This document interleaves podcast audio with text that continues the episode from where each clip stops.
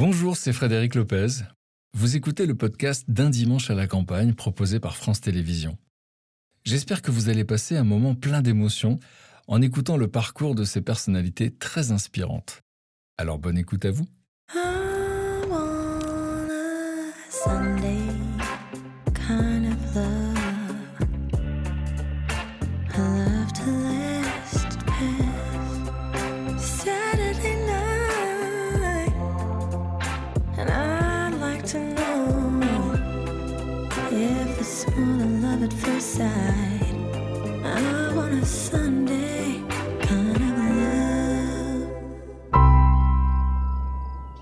Trois artistes au destin singulier ont accepté de s'offrir une parenthèse hors du temps dans cette maison à la campagne. Avec son album Brûler le feu, la chanteuse Juliette Armanet enflamme le public et la critique. Imaginez le bruit que l'on ferait la nuit quand je prendrais ton corps. Une carrière qu'elle mène de front avec sa vie de jeune maman. C'est un équilibre délicat et pas toujours évident à, mener, de sortir de scène et d'aller euh, donner un biberon et de repartir et de se remettre, se remettre les paillettes et de faire Attends, non, merde, j'ai oublié la couche, attends, j'y retourne. Clémentine Sélarié est devenue célèbre grâce à son rôle sulfureux dans 37 de le matin de Jean-Jacques Benex. Une chance, mais aussi une épreuve pour la comédienne débutante. Il me dit pas tout ce que je vais devoir euh, dire, mais je lis le scénario et là je demande quand même à mes parents. Je demande à papa et à maman, je leur dis je vais faire ça, euh, est-ce que je peux le faire euh, Parce que c'est quand même violent. Virtuose de l'imitation, Michael Gregorio est un véritable caméléon vocal. Et c'est un compliment plutôt déroutant qui l'a encouragé à en faire son métier. Il me dit, euh, tu sais, un jour, euh, Jean-Marie Bigard m'a dit, euh, ce que tu fais, euh, c'est de la merde, mais toi, t'as un truc. Et en fait, je me dis, il est en train de me dire ça à moi. Cette semaine encore, le bonheur est dans le pré, le temps d'un dimanche à la campagne. parfait. Mais à cet instant, les trois invités ignorent tout de ce qui les attend.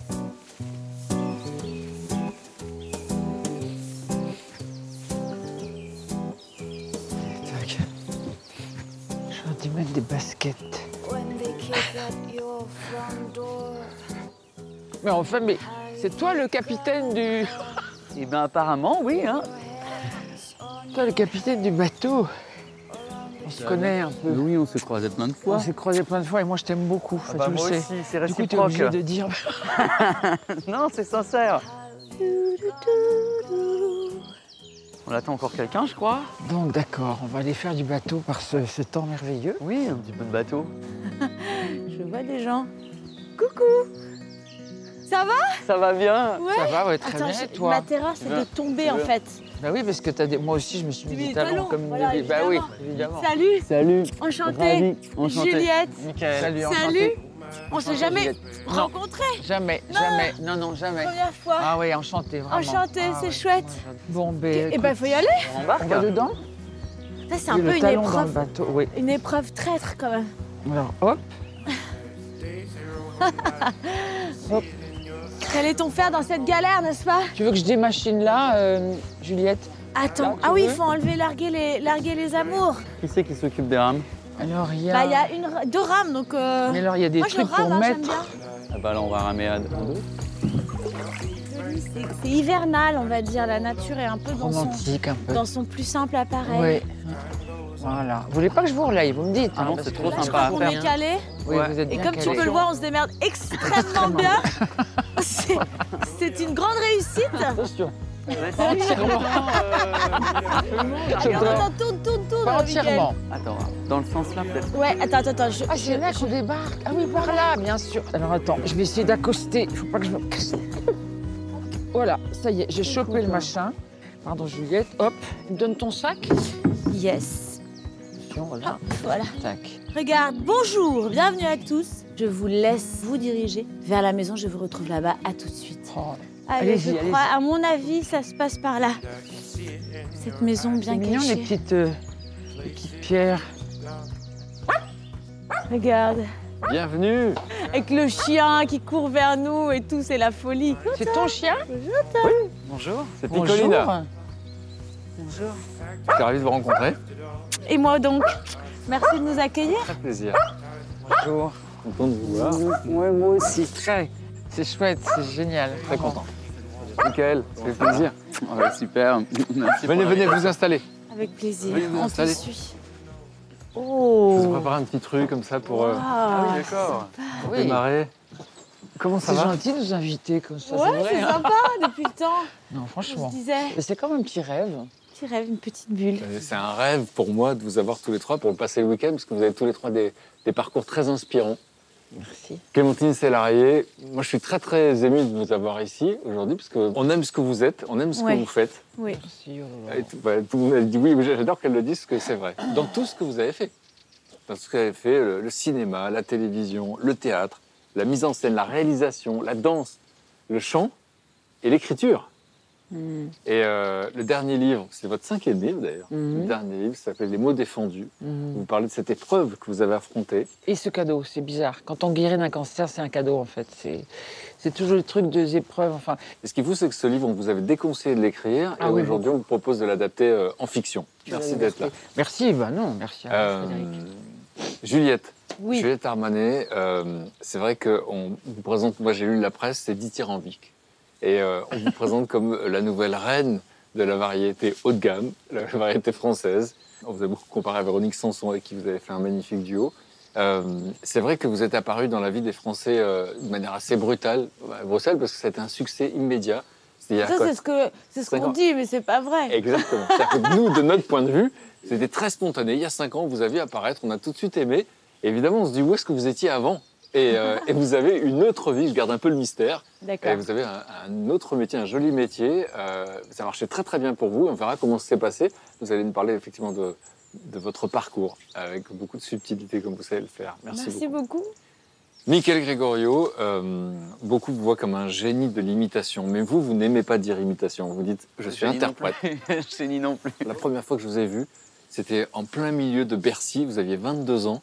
Juste avant, euh, c'était une avant-première d'une star internationale, je garde le mystère, une star internationale. et, euh, et vous chantiez du Johnny Hallyday, du Joe Cooker. Enfin, c'était incroyable. On avait l'impression qu'ils étaient là en face de nous. Évidemment, on se demande à quel moment un être humain, donc vous, euh, réalise qu'il a ce, ce don ou ce talent. Vous nous raconterez tout ça. Parfait. On va un peu bruncher comme ça rapidement ensemble. Moi, je me demande un peu ce qu'on va manger ce soir. Je compte un peu sur vous. Ah.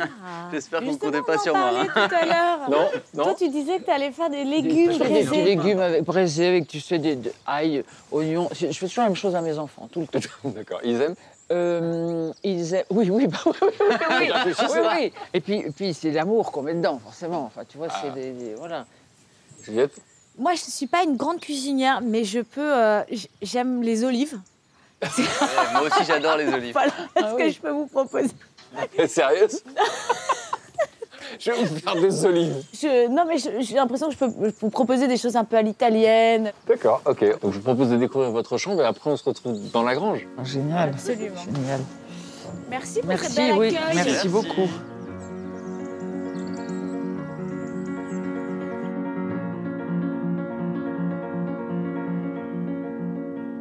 Je t'en prie, je t'en prie. Entrez C'est beau, ah oui. Ah, C'est beau, dis donc, c'est joli, c'est le bordel, c'est génial. Ah. Waouh. C'est quoi, toi?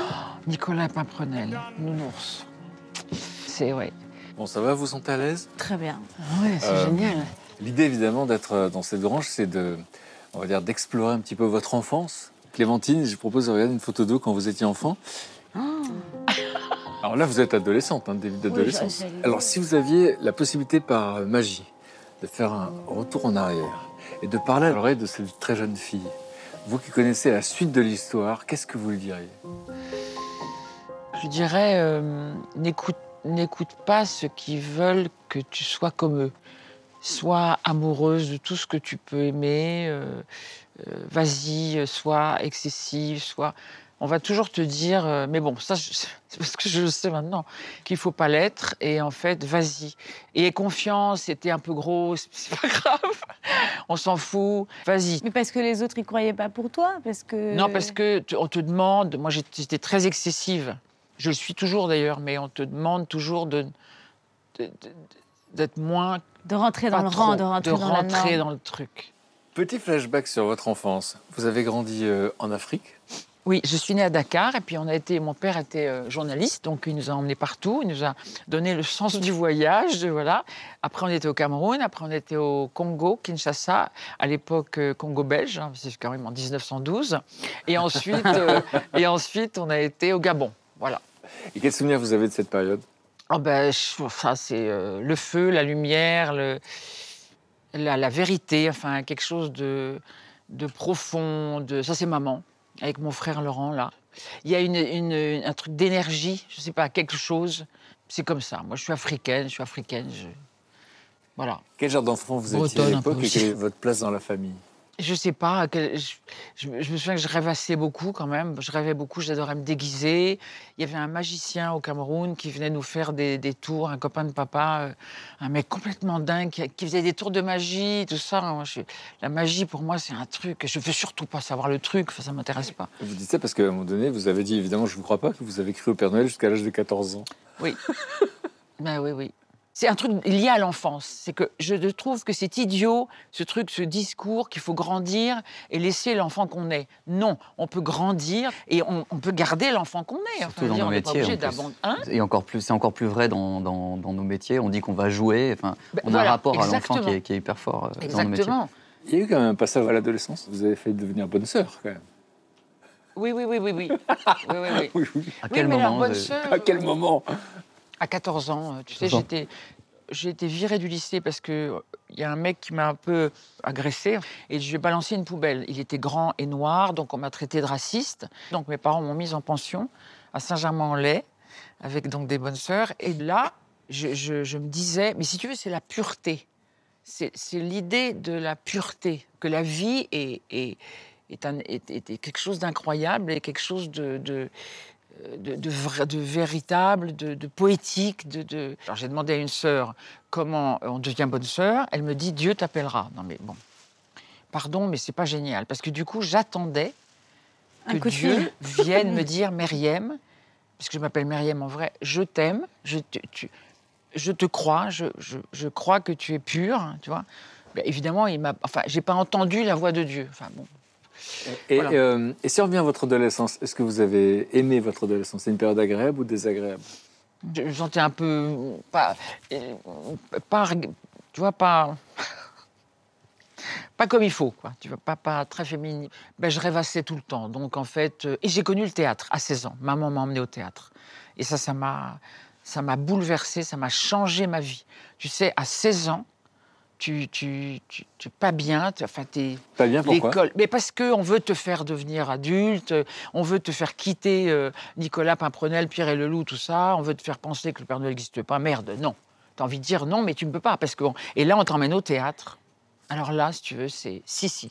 Le Père Noël existe. Existe. existe. Genre, donc je vous emmerde tous, tu vois. Il existe. Ben oui. Enfin, tu vois, c'est la magie est là en fait, et la magie, on peut la vivre, on peut la créer, on peut l'inventer. C'était incroyable. C'était des contes de mots passants, et ça m'a, pff, c'est fini là. Donc finalement, euh, vous dites, je veux être ça, je veux être sur scène. euh, Je veux ça- vivre cette vie, je veux être, je veux être là. C'est pour moi, c'est comme le prolongement des, des livres d'enfance. Oui, c'est ça. Et donc, moi, je propose que on, on s'arrête là et qu'on connaisse la suite tout à l'heure. C'est levé de sourcil. Oui. Intrigue, évidemment, pour connaître la suite. Juliette, une photo de vous quand vous êtes euh, une enfant. Et, euh, et je pose la même question. Si vous aviez la possibilité de revenir en arrière et de parler à l'oreille de cette petite fille, vous qui connaissez la suite de l'histoire, c'est important. Qu'est-ce que vous lui diriez? Je dirais une phrase que mon père m'a souvent dite. Euh, consens à toi-même. La question de consentir à soi-même. C'était quelque chose qui m'a pris beaucoup de temps, de ne pas chercher à être quelqu'un d'autre que moi, de finalement se dire bah, j'aurai cette gueule-là toute ma vie. Je ne me réveillerai pas demain en faisant 1m80, euh, euh, je, je serai, je ne serai que moi. Et de ce moi-là, euh, il va falloir l'accepter pour euh, chercher la singularité, la beauté, l'unicité de ce moi-là, et même toutes ces failles-là, apprendre à, les, à en faire quelque chose. Pour qu'on on essaie de visualiser un petit peu votre enfance, vous grandissez où? Vos parents font quoi? Euh, moi, je suis née dans le Nord. Euh, quand je suis née, mes parents étaient libraires. Ils avaient une petite librairie.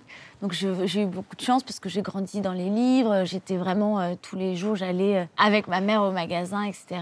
Et puis après, mes parents ont déménagé en, banlieue parisienne. Et puis, je suis venue vivre à Paris pour faire mes études de lettres et de théâtre quand, j'avais 18 ans, quoi, comme Charles Aznavour. Donc voilà, j'ai grandi dans une famille géniale, euh, extrêmement aimante, extrêmement volubile, et dans une famille où la musique était euh, un des piliers euh, de notre quotidien. Il y avait un piano dans le salon, on se mettait au piano comme on pouvait se mettre à table, ça jouait en permanence. Mon père est jazzman et compositeur de musique. Ma mère est pianiste classique, ma grand-mère était pianiste classique. Donc voilà, il y avait toujours quelqu'un qui jouait. Du matin au soir, ça jouait parfois la nuit. Quand je m'endormais, je m'endormais au, au son de, du piano. Et donc j'ai vraiment grandi dans. Mais là, on voit enfant, le solfège, tout ça, il y a beaucoup d'enfants qui butent sur le solfège et tout ça. Et j'en fais partie. je ne sais pas lire la musique. Composer tout à l'oreille, ça vous Je dit compose tout à l'oreille, ouais, mais on est très nombreux à faire, euh, à- et nombreuses à faire ça. Euh, finalement, mon apprentissage, euh, je l'ai fait en écoutant mes parents jouer et en écoutant mon père, parce qu'il composait. Et vraiment, pour moi, dans plein de mes chansons, je reconnais ses accords, et lui aussi d'ailleurs, en me disant Oh là, dis donc, tu charries un peu. Mais euh, c'est comme un, langage, quoi. C'est vraiment un langage de, famille. Donc j'ai abandonné le solfège. Donc voilà, je ne sais jouer que mes compos. Quel, quel genre d'enfant vous êtes à la maison et à l'école, enfance Je, je pense que j'étais plutôt joyeuse et plutôt euh, rigolarde et euh, avec aussi pas mal d'anxiété et de, et de, de mélancolie. Je pense que j'étais vraiment euh, un peu bigou comme ça, mi, euh, mi-solaire, mi-mélancolique. Mélancolie. Il y avait euh, un modèle qui est très impressionnant, c'était l'histoire d'amour de vos parents. Ouais. Mes parents se sont mariés deux fois. Donc, c'est pas rien. Ils se sont mariés, ils ont divorcé, ils se sont remariés. Donc ils sont rechoisis. Donc, ils se sont rechoisis après beaucoup d'années de divorce. Quoi. Donc il y a une vraie religion de l'amour chez moi, dans ma famille.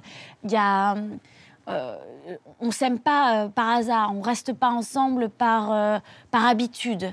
On s'aime pour de vrai, on peut se séparer quand ça va plus, mais on se choisit. Quoi. Quand on a comme ça un, un- un exemple d'amour si fort, euh, l'exigence est très très forte aussi. On se dit, bah voilà, je peux pas être avec n'importe qui euh, par, euh, par défaut ou par manque de confiance ou en attendant. Non, non.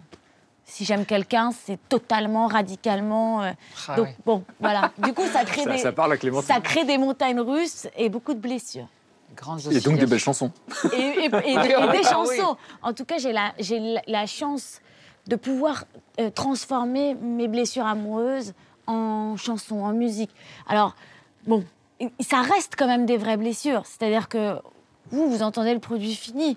Après beaucoup de, Tout ce qui s'est passé beaucoup de nuits, de mouchoirs, de Kleenex, d'appels, de désespoir, d'avions, de ratés, de trains de train où on se colle à la vie. Mais euh, ce que disait Gainsbourg, il disait euh, tout ce qu'il faut souffrir pour écrire une chanson de 2 minutes 30. C'est vrai. ça vous parle. Ça me Mais parle. vous écrivez depuis très jeune. J'ai commencé à écrire des chansons vers 14-15 ans, un truc comme ça, pour mes copines. Euh, des chansons d'amour, comme ça, machin. Et puis, j'ai jamais arrêté. Et justement, là, on a l'impression que bon, votre destin est tracé. sauf qu'à ce Pas du tout, ouais. Voilà, à ce moment-là, vous vous dites quoi? Je crois que j'ai. Alors, j'ai retrouvé. Je crois que c'est ma mère qui a retrouvé ça. Un, une feuille où on me demandait qu'est-ce que tu veux faire plus tard? Et j'avais répondu euh, journaliste et chanteuse. Donc, c'est plutôt drôle, parce que c'est exactement ce que j'ai fait dans ma vie jusqu'à maintenant.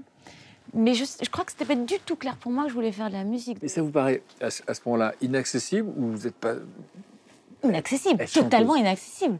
Moi, à ce moment-là, je regarde euh, Alain Souchon, Véronique Sanson, euh, je regarde Ophélie Winter, je regarde, je regarde Prince, je regarde, euh, je regarde Björk en me disant, euh, en bavant, en me disant, mais quelle vie, quelle folie. quelle- Mais pour moi, c'est inaccessible complètement. Et l'adolescence J'ai demandé tout à l'heure à Clémentine si elle avait aimé, si elle était bien dans ses baskets. elle était... Vous diriez quoi? J'ai- patienté. Parce que j'étais c'est joli. Euh, J'étais, comme je suis toujours, petite, euh, avec un, un physique un petit peu androgyne. Euh, je me mettais des grandes chemises longues, là, au milieu. Je crois que je me prenais... Enfin, j'avais le look de Jane Birkin, mais sans les 1m80. Euh, j- J'étais la copine de la fille cool. Euh, J'étais... euh, Non, mais j'ai le souvenir terrible. Ah bah oui, oui, bah, je connais ça. Non, mais voilà, je me souviens quand même de quelqu'un qui avait lu devant tout le monde une lettre que je lui avais écrite, une Ah, lettre d'amour, Horrible. avec le rouge à lèvres sur le papier et le parfum, et, la- Oh. et qui avait lu devant tout le monde comme si, mais c'était vraiment la, la lie de l'humanité de pouvoir euh, ne serait-ce qu'imaginer une histoire avec moi. Donc euh, non, c'était pas que marrant, quoi. C'est une humiliation de dingue. Ouais, Vous l'avez recroisé. j'ai croisé Alors quelques années plus tard. On a envie de savoir. Non, mais je suis pas revancharde. Bah non, mais quand non, même. ça sert à rien. Et puis donc vos parents vont déménager et vous allez vous retrouver à faire des études de lettres. Tout à fait. J'adorais ça et j'avais envie de. Je sais pas, j'aimais lire, euh, j'aimais réfléchir à la littérature, donc je me suis retrouvée à, à étudier la littérature et puis assez rapidement à, à aller vers ce que je pense être le prolongement de, des lecteurs, de lire à voix haute, puis se dire, ah, mais en fait, euh, j'ai envie d'être sur une scène et de dire ce texte et d'être le passeur d'un texte. Et donc je me suis retrouvée à faire du théâtre au début euh, en amatrice et puis après je me suis dit, non mais en fait c'est ça vraiment que j'ai envie de faire. On verra ce qui s'est passé sur le plan de la comédie. Qu'est-ce qui s'est passé pour À vous tout de suite. Un petit suspense. petit suspense. Alors, Michael Gregorio, je vous pose la même question. Si vous aviez, euh, comme par magie, la possibilité de revenir en arrière et de parler à l'oreille de cet enfant, vous qui connaissez la suite de son histoire, Mais c'est ça le problème. qu'est-ce que vous lui diriez? Euh, Peut-être profite. Euh, ça passe très vite, l'enfance. Peut-être détends-toi, mais en même temps, bon, ça va bien se passer. C'est joli, euh. pourquoi vous lui dites ça Non, mais je sais pas, parce que moi, je suis, je suis quand même assez stressé, je peux être assez anxieux, donc Donc, Vous diriez détends-toi, voilà. voilà. Alors, il grandit où cet enfant? Alors, mon père est militaire et euh, ma mère euh, s'est occupée de mes sœurs, euh, mes sœurs et moi. Et puis, donc, c'est un peu compliqué au début. Je suis né à Mulhouse, en Alsace. J'y ai vécu que quelques jours. Je suis parti en Allemagne quelques mois.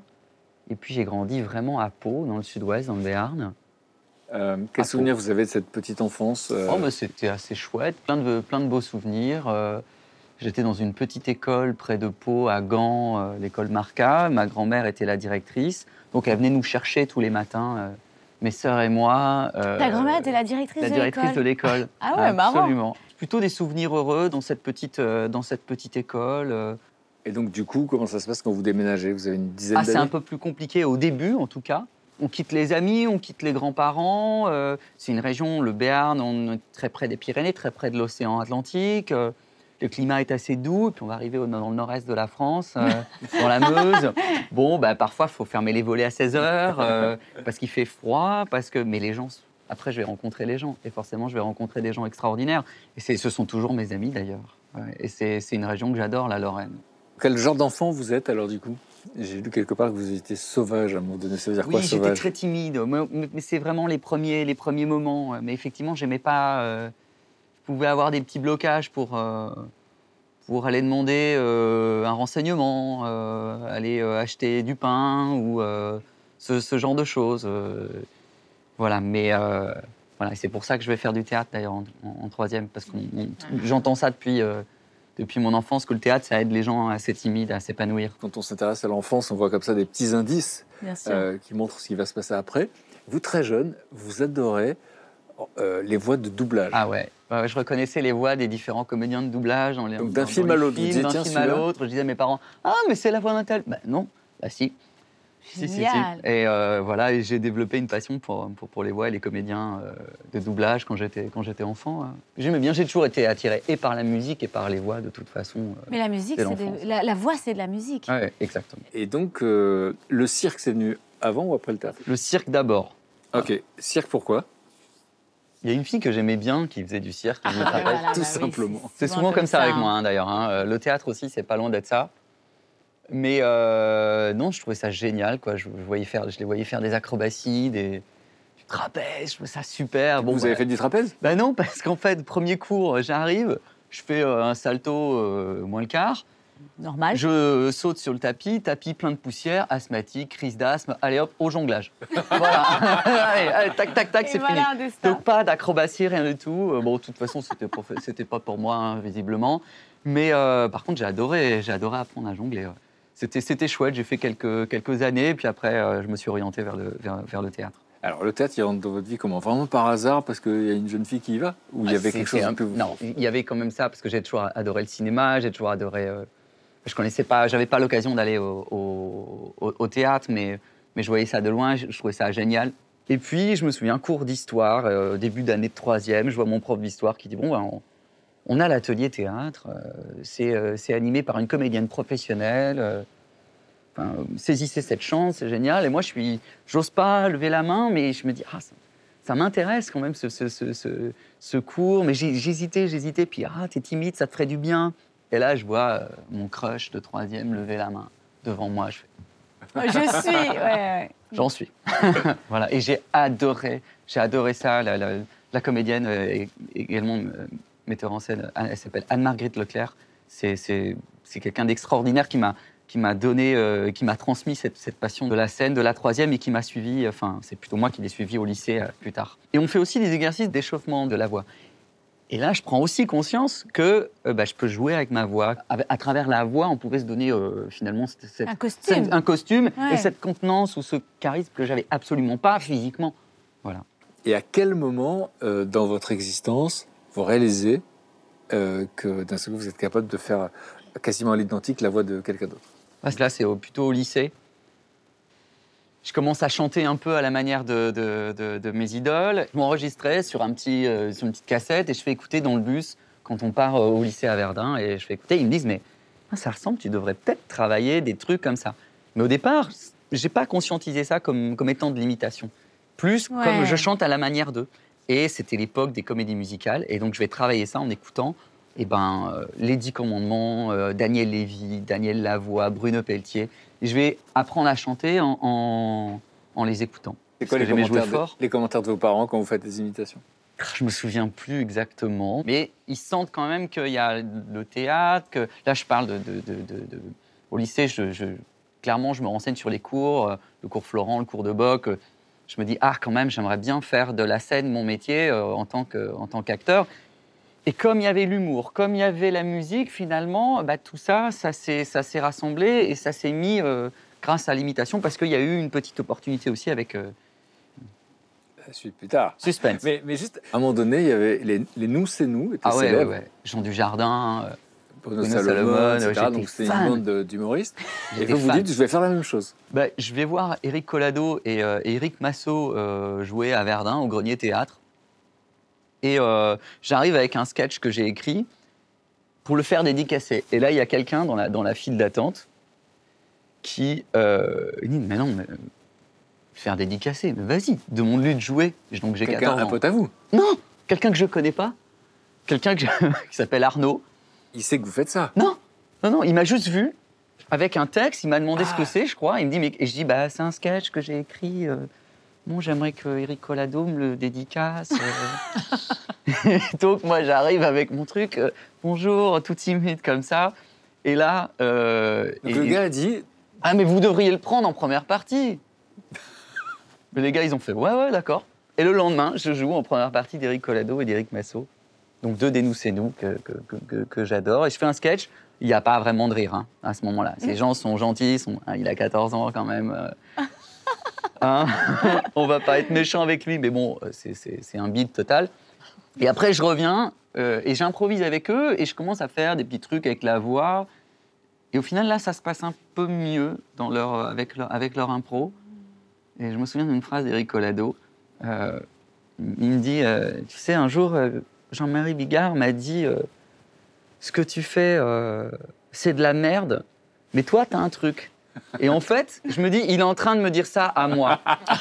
Et du coup, je me suis dit, ah, peut-être que bah, les sketchs, euh, bon, ça doit pas être. Il y a peut-être quelque chose à faire. Et puis finalement, j'ai orienté un peu plus vers la, vers la voix après. On verra en tout cas tout à l'heure euh, comment, euh, à l'âge de 16 ans, vous vous êtes exposé, vous avez retenté euh, votre chance. Et là, il faut toujours du courage hein, pour un timide. C'est le culot des timides, peut-être. Le culot des timides et un peu d'inconscience aussi à 16 ans, ouais, quand j'y repense. On va en parler tout à l'heure. Euh, et moi, je voulais vous proposer, euh, juste pour se détendre un petit peu, vous avez parlé de jonglage. Moi, je propose qu'on aille faire un peu de jonglage. le truc De trapèze ou de jonglage? Ah oui, on y va là, non Allez, on Maintenant, y on, va. va jongler. On va jongler. Je vous fais les jingles. J'adore. On the first part of the journey, I was looking at all the life. Fais-nous un apprentissage. Une, Apprentissage du L'idée- cirque. L'idée, les... on est bien détendu au niveau des coudes, Ouais. des poignets, tout Là, ça. Et là, on essaye de faire euh, une petite, petite arche comme ça. Hop. Voilà. Une arche. Voilà, tu, tu l'envoies euh, tu l'envoies en, en cloche, quoi. T'as l'air très détendu, toi, quand Parabole. tu fais ça, effectivement. Tout en souriant euh, Tout au en public. souriant, euh, voilà. euh, Voilà, voilà. Une fois qu'on y, a- jusqu'ici, et- tout va une fois bien. qu'on qu'on y arrive, bon bah Clé- Clémentine Ah a bien ouais. compris exactement ce qu'il faut faire. s'applaudit, mesdames, messieurs. Voilà, bravo. c'est bien. Ah Des voilà. années d'entraînement. Alors ça c'est super. Moi, je. Ouais. Il- reste le- avec une. Après, on peut faire- on peut passer à deux. donc, alors, Donc l'idée c'est pareil, c'est- L'arche. c'est exactement euh, euh, l'arche. Et une fois que, que la, que la- que la- que la- que la balle ou la mandarine est ici, on envoie la deuxième. Donc un, deux. Ah ouais, bien sûr. euh, la deuxième, elle fait une arche aussi Exactement. Sans croiser les bras. C'est juste les balles qui se croisent. Un, deux. Ouais, moi, je fais Pas illusion mal. comme ça. Non, mais tu sais, je fais la méthode euh, de, de plage. La méthode méthode de d'arnaqueur. C'est un truc de. Ouais, enfin, tu vois. Un, deux, trois. Un, deux, trois. Un, deux, trois. Un, deux, trois. Prends cinq minutes pour le faire. deux. Et D'ailleurs, si on regarde, ça, fait, ça dessine une arche. Il y a quelque chose là. Une arche très Hein connue d'un fast-food. regarde, ça marche. Combien de temps d'entraînement À la fin d'une heure, une heure et demie, si on passait du temps, on pourrait arriver Incroyable. sans problème à ça. Vingt, J'adore l'expression du visage. Ah, c'est parfait. ouais. Joli, un final, euh, tout en un bouquet final. Bon, moi, je vais, je vais, la, je vais la manger. On va la manger, on va les manger. Hein. Hein? Ça peut peut-être être un atelier cuisine, ça. Ah oui. Mandarine. Ça, c'est pas mal. Ça tombe bien, il faut qu'on aille poisson préparer le jonglage. dîner. Ça vous va? Avec plaisir. On va manger des balles de jonglage.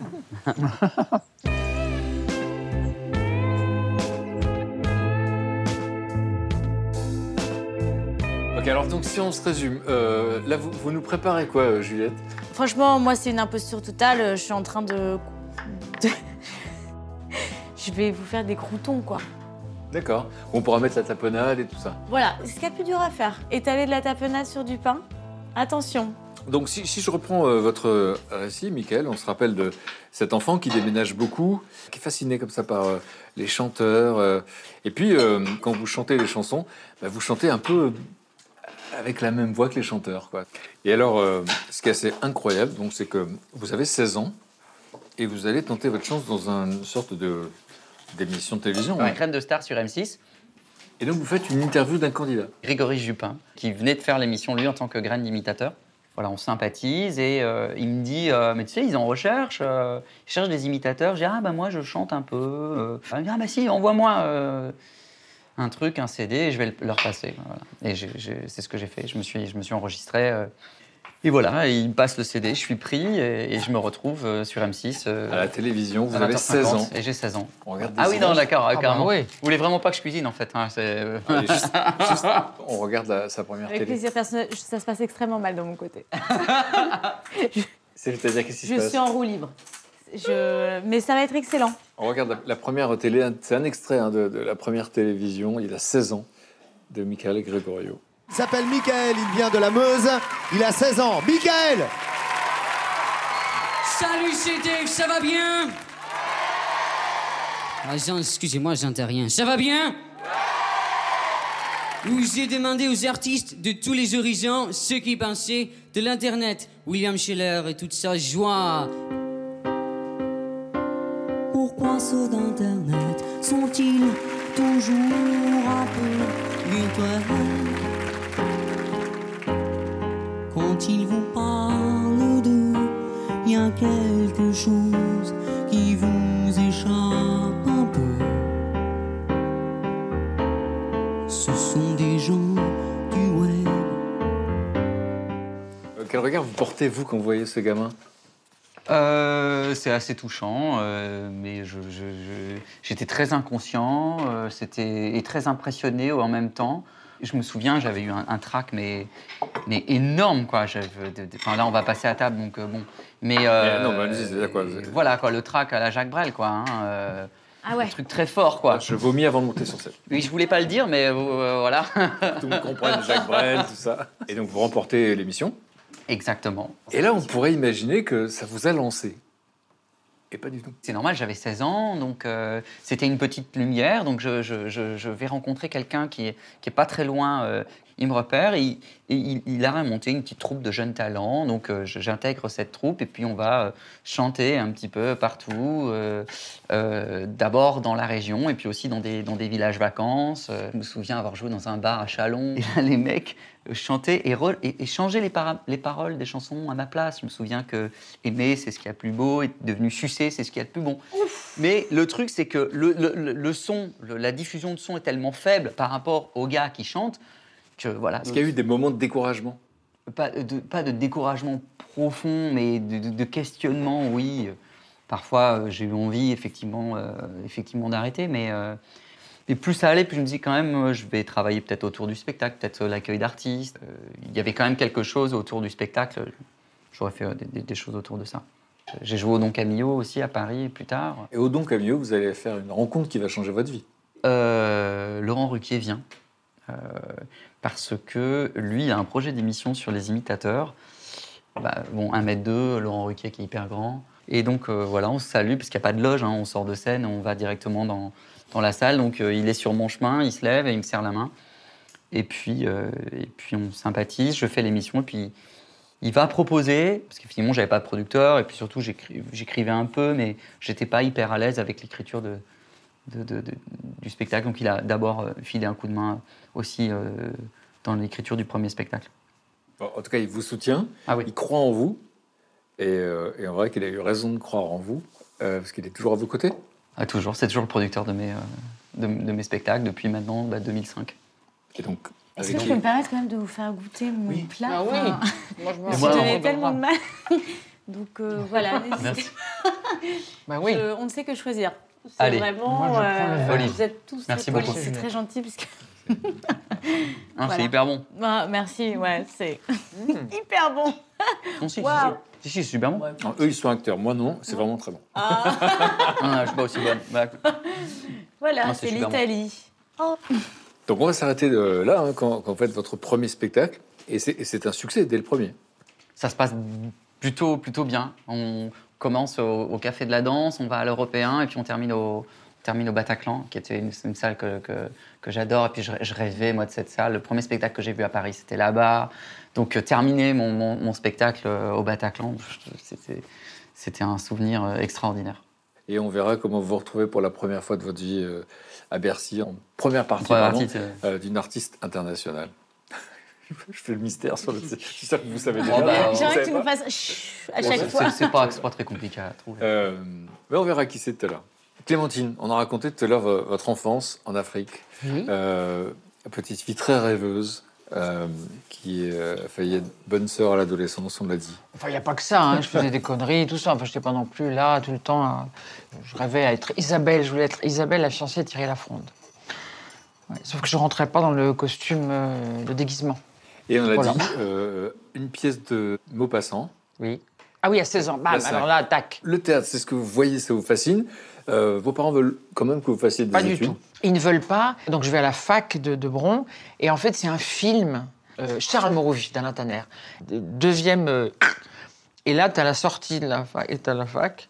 Et là, tu sors. Et, et j'ai pleuré dans les bras de maman. Et puis je lui dis Maman, je veux, je veux faire ça.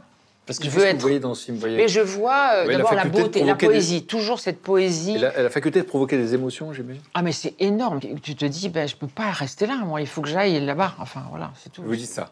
Et c'est à la suite de ça que vous essayez de passer le conservatoire, donc Oui, conservatoire dramatique. C'est un CRS qui m'a consolé. Je suis un CRS avec ce truc. Il m'a dit Qu'est-ce que vous avez? Parce que je pleurais beaucoup au Trocadéro. Il dit Quand vous apprenez que vous hein. Qu'est-ce que vous avez Elle me dit ben, J'ai pas été au conservatoire reçu. Maintenant, il me dit Oh, vous inquiétez pas, c'est c'est pas grave. ça. Je te rassure, je l'ai raté trois fois aussi. Ah, ben ah, ben voilà. Vous l'avez vécu comment Mal. Et pas eu de CRS pour vous consoler. Non, je n'avais pas de service pour me consoler. Non, c'est bizarre, mais bon. Et donc, du coup, ça, ça- ça fait quoi, par contre? Ça met, dans la psychologie du personnage de l'époque, ça vous met dans l'idée que vous n'êtes pas faite pour ça? À l'époque? Non, ça ne remet pas en question L'envie. Ta vocation. Pour moi, Il y a une vocation. Ça remet en question le, le fait que les autres n'ont pas l'air euh, de comprendre ce que tu veux faire. Donc, du coup, vous vous retournez, vous vous tournez vers le café-théâtre à ce moment-là, euh, après le Mais c'est un hasard. Oui, je vais là et puis là, je découvre que, de ce que c'est de faire rire. Alors ça, c'est un truc. euh, oh c'est vraiment comme un- le- la tragédie à l'envers. C'est- Parce qu'en fait, c'est l'absolu, évidemment, que tu veux euh, vivre. Et là, tu le vis, dans le rire, tu le vis. Et Carlos vient dans ce café-théâtre, le Tintamarre qui n'existe plus Carlos aujourd'hui. le chanteur. Carlos le chanteur, il vient et il nous dit euh, euh, Je vais faire Susanna, tanana, tu sais, bon. Et là, il vient et il nous dit bah, Toi, tu vas faire euh, Susanna, puis vous, vous allez m'accompagner. Donc, tu te retrouves à toutes les émissions de prime time. Je devais loucher, donc j'aime bien parce que je peux loucher comme ça. Et vous avez seulement parler au téléphone. Vous seulement parler au téléphone. Oui, voilà, fait des conneries, tu vois, tu mimes et tout ça, c'était marrant. Mais c'est ça qui m'a fait démarrer, alors que moi, je rame, enfin, tu rames avant. Et c'est ça qui a fait que j'ai que j'ai été repéré par Annick Lanoën pour un film qui s'appelle Les Nanas. Euh, votre premier rôle devant la caméra, c'est euh, aux côtés d'Yves Montand. Oui, garçon. C'est Besnéard qui, me, qui, me, qui C'est- était cast- casting à ce moment-là. Êtes le directeur du casting. J'avais dansé toute la nuit au palace. J'étais avec un amoureux à l'époque. Et je lui dis, oh, j'ai pas envie d'y aller c'est au casting. Et puis il me dit, si, si, vas-y. Bon, puis t'es un peu comme ça. euh, J'y vais, tac. Sortez Vraiment, rien à foutre, quoi. Et là, ben, on t'engage parce que. non, mais parce Évidemment. que déjà, t'es es, crevé, la fatigue. Alors, les trucs d'acteur, c'est que c'est vrai que quand tu es fatigué, il faut l'accepter. Même quand tu ne joues pas, il faut, il faut accepter, en fait, ce qu'on est. À la suite de, ce- à la suite de ce film avec euh, Yves Montand, il va, il va y avoir pas mal de, de rôles euh, de comédie. Pas oui, mal. après, j'y- je je sais plus ce que. Oui, après, j'y vais au. Quoi? Non, mais je. D'abord, je ne crois pas que je peux faire du cinéma. Je me trouve, trouvais moche. Mon nez a changé ma vie. Les hommes commencent à me regarder. Ça, alors- Mais oui, mais ça a changé ma vie. J'ai avez 20 maigri. Non, mais c'est dingue. C'est quoi alors Vous prenez votre Oui, décision 20, 22 ans, j'ai un 22 copain ans. qui me dit Ah ben, je connais quelqu'un. Et j'ai j'ai payé en liquide. Enfin, j'ai fait ça n'importe comment. J'étais pas une clinique, j'étais. euh, J'étais euh, chez quelqu'un, non mais tu vois, dans une. dans- C'était Ah ouais chez lui, oui, oui, oui. Je sais pas, une forme de beauté, tu vois. Et je suis allée là-bas, et je te jure que le jour où elle m'a. où elle m'a mis le pansement, enfin, que j'ai- je me suis relevée de mon lit et que j'avais vu le pansement. Et je me suis dit, ma vie va changer. Effectivement, ma vie a changé. Mais bon, voilà. Donc euh, après, ça m'a donné accès. Donc tout ça pour dire que quand je tournais des films, je me disais, parce que toi, tu as le nez changé, mais en fait, tu n'as pas changé toi. Tu te vois toujours un peu la grosse ado, euh, un peu euh, avec son gros pif, tu vois. Toi, tu n'as pas changé à l'intérieur. C'est ça le décalage dangereux. Tu vois ce que je veux dire quand tu. Et donc, vous proposez des rôles de femmes sexy, etc. Oui, Et- alors, et les gens me disaient, bah, t'en as pas marre de faire des rôles sexy? Moi, je disais, bah non. J'ai envie de dire, bah attends, bah, j'en ai pas marre du tout. Moi, c'est- c'est tout, tout nouveau pour moi. Non, mais tu comprends? Et donc, du coup, effectivement, vous modifiez un petit bout de votre apparence. Vous dites, je perds du poids, etc. On vous propose plein de rôles. Vous êtes dans les comédies la fille euh, drôle et sexy. Euh, et puis, il y a quelqu'un qui va vous proposer quelque chose de, euh, de très profond qui va changer votre carrière. C'est Jean-Jacques Benex. 37-2, vous allez être euh, nommé pour les Césars aussi. Euh, alors, je, vais montrer un extrait un peu censuré. Vas-y, vas-y, bah oui. un peu censuré. Et vous allez nous raconter Dommage, comment vous, vais arri- éplucher mes comment vous arrivez Alors, je suis vendeuse de légumes dans le, dans le truc. Je suis épicière dans le dans Oui, c'est vrai. 37.2. Donc voilà. Donc bah, justement, racontez-nous le, le pitch qu'on vous fait que quand vous rencontrez euh, Jean-Jacques Benex. Qu'est-ce qui vous dit qu'il faut jouer là à ce moment-là? C'est quoi le... D'abord, à ce moment-là, je viens d'accoucher de mon fils Abraham et je l'allaite. Donc j'ai des seins, je fais à peu près du sang bonnet D de, en poitrine. mais il me dit pas tout ce que je vais devoir euh, dire, mais je lis le scénario et là je demande quand même à mes parents. Je demande à papa et à maman, je leur dis je vais faire ça. J'avais quand même 27 ans, mais euh, j'étais toujours un peu attardée quelquefois pour des trucs, donc euh, je leur dis euh, est-ce que je peux le faire Euh, Est-ce que papa m'a dit oui, c'est Benex, vas-y, maman oui. Enfin, tu vois, j'avais j'avais l'approbation des parents parce que c'est quand même violent. Euh, De, de- de- enfin, c'est un rôle violent. C'est une quoi. femme désespérée Mais en fait- et. En fait, Mais ça. le truc, ce qui est plus jamais ce truc-là. Mais tant pis, tant mieux. C'est-à-dire qu'en fait, finalement, maintenant, euh, tant mieux, quoi. Je m'en fous. Alors, on peut regarder un extrait. Un extrait censuré, parce qu'évidemment, on le prend au milieu de l'extrait.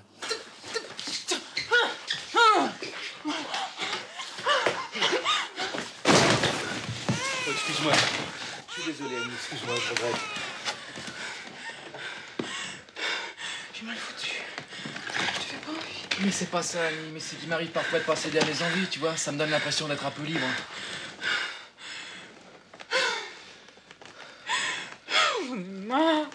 Allez, pense plus à ça. On va aller boire un coup avec les autres là-haut, hein.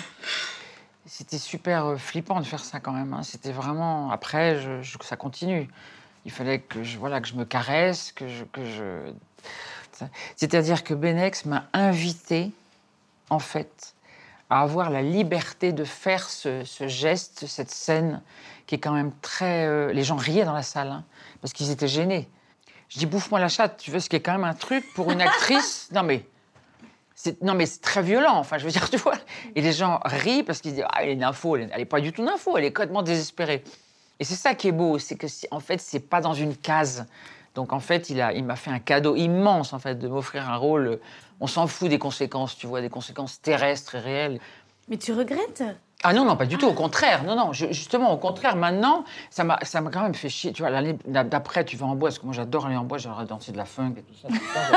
Cette histoire de funk, là, je pense qu'on ah, va mettre un gros vinyle de funk, là. c'est terrible. ah, Bon, bref, et donc j'allais, et c'est l'info, salut, ah, c'est l'info, tu vois. Bon, pendant un an, à un moment donné, bon, t'as envie de dire, tu, tu veux que je. Mais bon, j'avais pas la liberté que j'ai maintenant. boxeuse. Non, non, mais oui, oui, mais en plus, euh, c'est- maintenant je parle de ça après coup, mais, euh, mais ça te reste de toute façon. On reprendra la suite, euh, évidemment, de, de votre histoire. Et puis, vous avez marqué, évidemment, le public euh, sur plein, plein d'autres choses. Et, euh, et avec beaucoup, beaucoup de spontanéité. Des, des petits haricots. Oui, les haricots des Petits haricots pour ta merci. recette. Il en faut d'autres ou pas? Merci Juliette. Et on, parlera, et on parlera des débuts de Juliette pendant qu'on sera en train de manger, mais pour ça, il faut terminer la recette. C'est Voilà. Bon, alors, on peut vous aider oignon. Alors, Euh, Vous les mettre à la poêle? Oui, voilà, à la poêle, exactement. Alors, tac. Enfin, Voilà notre pâte à cookies. Moi, j'aime bien cuisiner quand les copains sont là, du coup, tout le monde fait tout. Tu les laisses en bout comme ça Ouais, C'est ta touch. c'est ma touch. Moi, je trouve c'est excitant de cuisiner parce que ça me rappelle les fêtes. Je crois qu'on va se régaler. Ici, là, avec ce feu. Ouais. C'est chouette. Ah, vous avez poté parce qu'elle a fait ça super Je vite sais pas, t'as cuisiné comme ça, Oui, mais je fais toujours le même plat, donc c'est facile, en fait, si tu veux. Ouais, mais bon. c'est- Mais de toute façon, bon appétit, comme on Bon dit. appétit, oui. Ah ouais. Ah ouais, c'est vraiment excellent. C'est vrai? On a la petite touche sucrée. Ouais, c'est pas- c'est très vraiment. Ça me plaît, ça, Oh là là. Donc Juliette, si je résume un petit peu euh, votre histoire, vous grandissez dans, dans- dans cette famille euh, euh, où on aime les livres, on aime la musique. Donc euh, c'est un univers comme ça qui vous convient. Vous dites, on se met, euh, c'est une phrase que j'ai retenue, on se met au piano quand on se fait à table. Et, et puis vous remarquez aussi que dès que vous avez des émotions très fortes, des choses comme ça, vous les écrivez.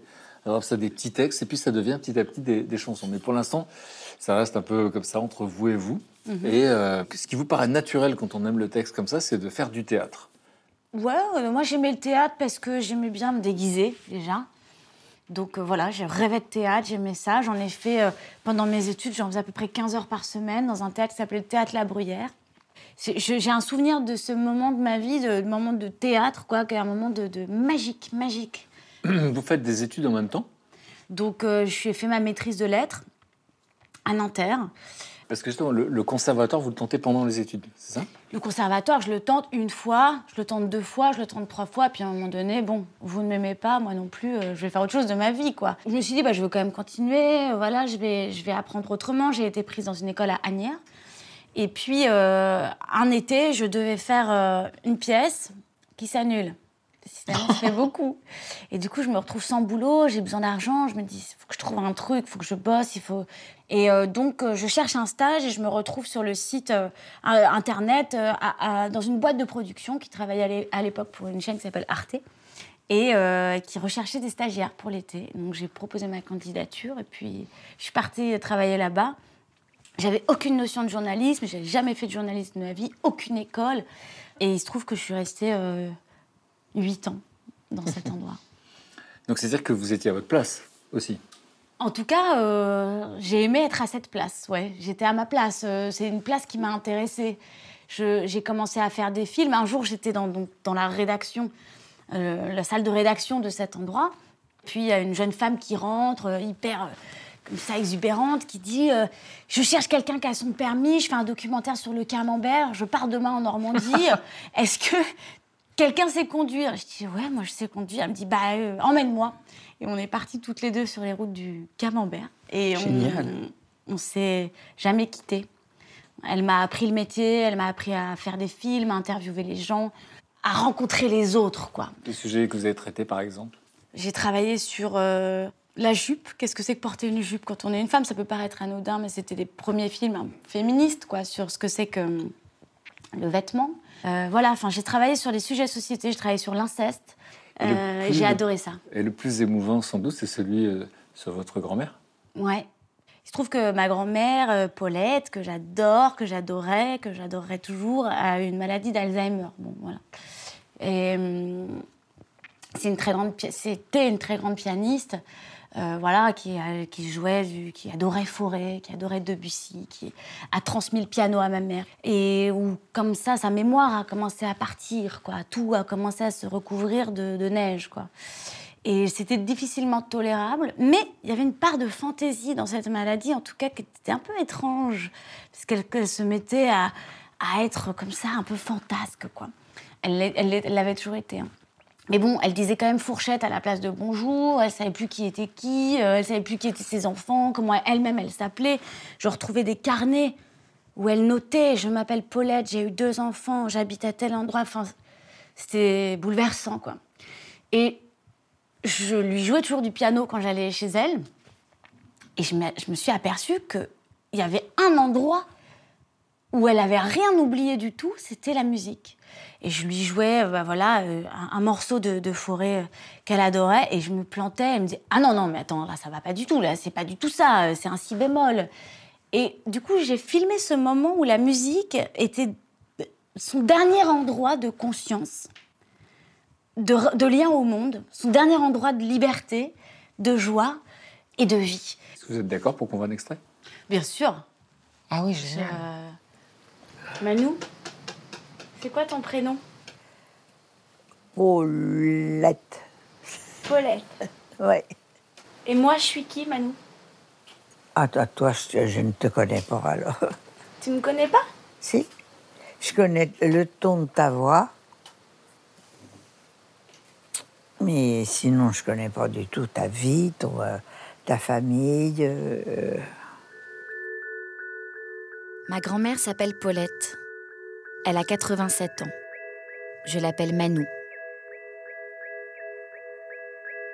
Depuis plus de dix ans maintenant, elle est atteinte de la maladie d'Alzheimer. Il me fallait mener l'enquête auprès de Paulette, auprès de spécialistes, auprès d'autres petits-enfants d'Alzheimer, pour comprendre. J'étais la petite fille de Paulette Alzheimer et il allait falloir que j'en sois digne. C'est beau. C'est très très beau. Et, euh, et donc moi j'ai la sensation, c'est très très très fort ce que vous faites. Bon, là, évidemment, humainement c'est hallucinant, et la manière dont vous le racontez euh, à l'insu. Merci. Et alors c'est assez incroyable parce que vous êtes passé de, de Arte euh, à enquête criminelle. Euh, Enquête criminelle, donc c'était euh, sur J'arrive pas à vous imaginer du tout. Énergie 12, et, et du coup, je faisais des enquêtes criminelles, donc euh, vraiment des trucs euh, méga trash euh, euh, de bah, Pierrot le Fou, euh, de, euh, enfin voilà, de, de Gianni Versace assassiné à Miami sur les marches de son, voilà, qui l'a tué, quelle est l'histoire.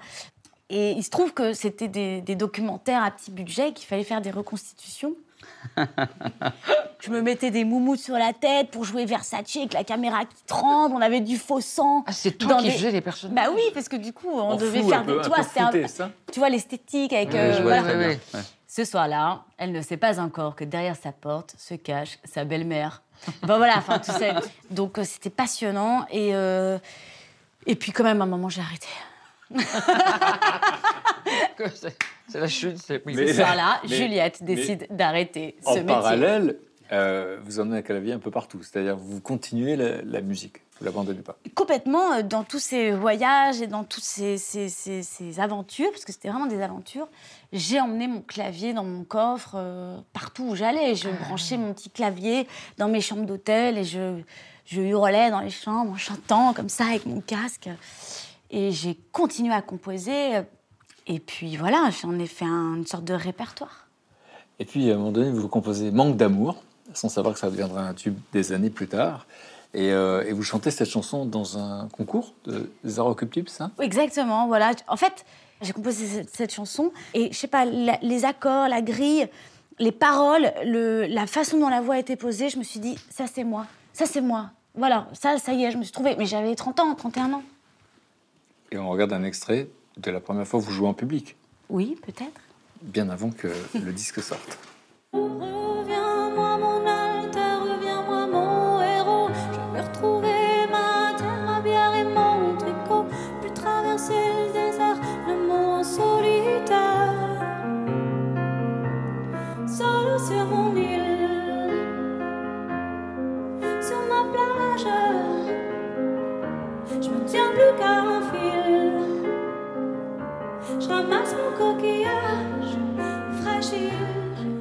Donc pas trop le track. Euh, méga track, mais je sais pas, je me suis amusée, j'ai fait comme j'ai pu. Peut-être euh, on se retrouvera peut-être aussi à la finale. On se retrouvera peut-être, rendez-vous, on s'était dit rendez-vous dans 10 ans. voilà. Merci. Merci. C'est dingue de revoir ça, la vache. J'ai vraiment beaucoup vieilli, quoi. Bah non, moi je trouve qu'on dirait que t'es plus âgé que maintenant, Ah, tu pardon. trouves, ah oui. C'est beau, c'est beau, ça me touche de voir en plus euh, des visages amis, justement. J'avais toute une chorale de copains qui étaient venus chanter avec moi. Et euh, bascule absolue, c'est un moment où, où, clairement, c'est un. Voilà, il y, y a ce moment-là et, et les choses bougent, changent. Pourquoi Qu'est-ce qui va se passer là? C'est dans votre tête ou c'est autour de vous? Non, j'ai signé là, à ce moment-là, j'ai signé dans une maison de disques et j'ai pu me consacrer uniquement à l'écriture pendant plusieurs mois, euh, peaufiner les chansons, affiner mon, mon album. Je voulais euh, avoir cette vie-là, cette vie de musicienne s'ouvrait. Elle me semblait arriver au bon moment et, et c'était voilà, les portes s'étaient ouvertes et je me suis engouffrée dedans euh, à pleine balle. Et dans les choses assez incroyables, que la vie a plus d'imagination que nous. Un jour, je vrai. jouais du piano, la fenêtre est ouverte. Ah oui, c'est drôle, cette histoire est dingue. J'avais emménagé dans le 18e à Paris, dans un tout petit appartement au 7e étage, sans ascenseur, je précise. Et c'était l'été, je jouais avec la fenêtre ouverte. Et je jouais ce morceau, L'amour en solitaire. Et je vais à ma fenêtre et je vois un mec assez beau, très beau, en face de, dans l'immeuble d'en face, fenêtre ouverte, qui est en train de fu- fumer une cigarette et qui me dit euh, Mais qu'est-ce que tu joues? C'est vachement bien. Je dis Ouais, je joue. Ah ouais, t'es musicienne Moi, je me dis Moi, je suis contrebassiste euh, et bassiste. Allons boire un verre. Je dis Mais bien sûr, immédiatement, on descend. on descend chacun nos escaliers, on se retrouve, on boit un verre et il se trouve que cette personne s'appelle Édouard et c'était le, c'est toujours le bassiste de Julien Doré. Et euh, il me l'a fait écouter mes démos à Julien, qui a adoré et qui m'a emmené sur sa tournée pendant 30 dates. On verra donc euh, bah, comment ça s'est passé. Dans euh, comme- l'épisode suivant. Bah oui, demain matin, pendant le brunch, on verra, vous nous Que raconterez s'est-il un peu le, passé le- le premier album, comment ça s'est passé euh, exactement. Et, euh, mais la question, c'est où sont les, les cookies? Ah, dans le four? Ah, ils sont derrière. Caché Ils sont juste là, pour les mettre Nous, on de goûter, hein. secs en fait. Comme il a manqué quelques petits. Mais non, mais Quelques non. petits ingrédients. Regarde, les doubichous. Merci beaucoup. Ouais, c'est ouais, un peu ça. C'est vrai que ça fait Sophia, de bichou. Les doubichous de Si. Sophia. Ils sont hyper bons, tes doubichous. C'est voilà, c'est bon. intéressant. Bon, dis donc, il y a un piano qui est pas loin, vous ne joueriez pas une petite chanson? Mm, Avec le cookie dans la bouche. Allez, juste après. Chanson de Cookie Ding- Dingler? C'est pas une chanson. Il n'y en a pas de, de crash pour. euh, Imaginez le soir et les splendeurs barbares accoudées à ton Imaginez courir dans les forêts, rire au rythme de ta voix. Imaginez l'amour, toi et moi dans la tour, les étoiles en plein jour.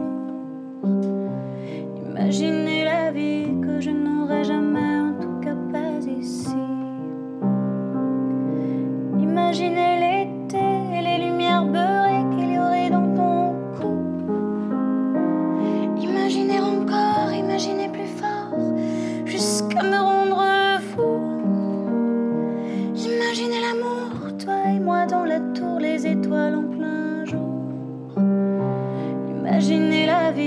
je n'aurai jamais,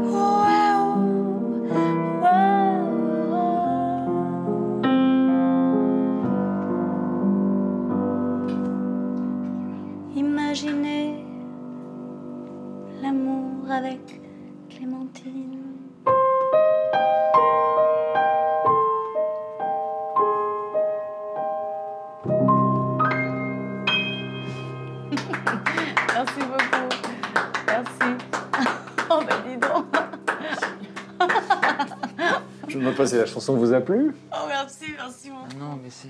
Voilà, merci Juliette. non, mais ce qui est J'avais génial. prévenu, j'avais prévenu que c'était mélancolique. Ouais, mais c'est c'est pas la mélancolie, moi, qui m'a touchée, c'est le waouh. Parce que tu vois, ça me rappelle en plus. euh, ma petite, j'ai une, une petite fille hein, qui, qui c'est c'est waouh, c'est l'émerveillement, tu vois. Mm. Et l'émerveillement, euh, tu l'as en plus. C'est euh, pour moi, tu es comme une petite fille. Et, et c'est non, mais en plus, c'est euh, c'est ça. Et tu arrives à. Il y a la mélancolie et la petite fille. Et puis, ce- et puis cette chose si fragile, tu vois. Tu, tu nous l'as donnée et c'est c'est merveilleux, quoi. Oh, merci. Mais merci. De, beaucoup, c'est gentil de Non, me mais dire ça, ça vraiment, je te promets, c'est.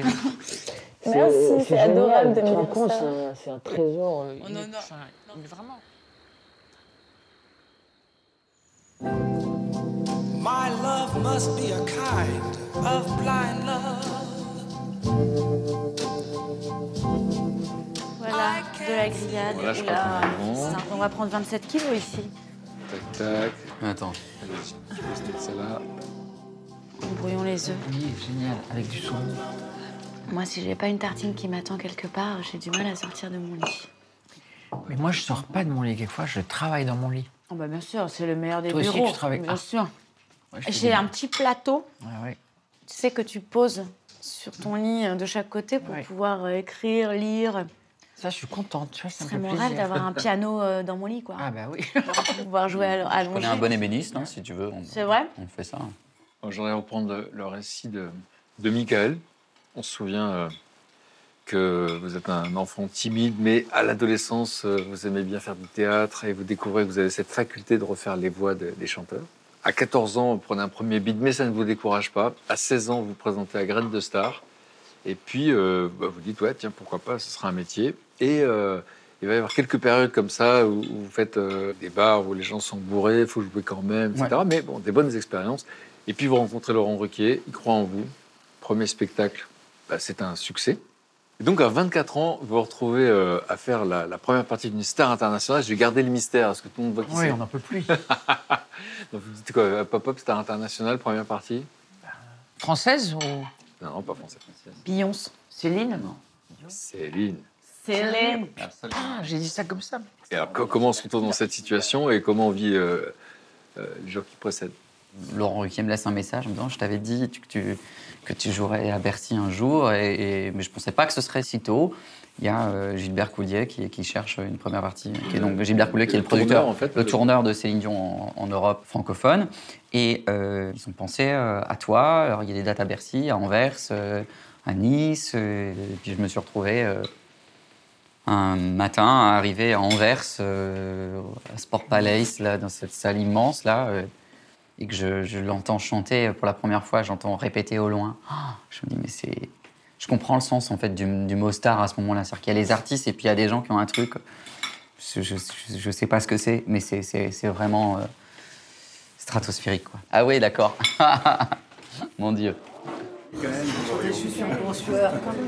Ça va très bien. Écoute, je t'entends dans la loge, j'entends les gens crier, on me dit que t'es exceptionnel, Je suis honorée C'est moi qui suis que tu veuilles bien partager la scène avec moi. Écoutez, c'est moi qui vous remercie Est-ce- de Tu peux m'accueillir. me tutoyer C'est vrai. Est-ce que je peux faire une photo oui, bien sûr, merci. Alors quatre fois et quatre après. Je suis un sueur. Non, mais c'est normal. Merci. Merci, hein. Merci. Bonne pour tout. continuation. Merci. Merci pour le mot. Merci pour Merci pour ton talent. Merci. Prends bien soin de toi. Ok bon. À demain. À demain. Salut. Merci. C'est une Dion qui te dit à demain.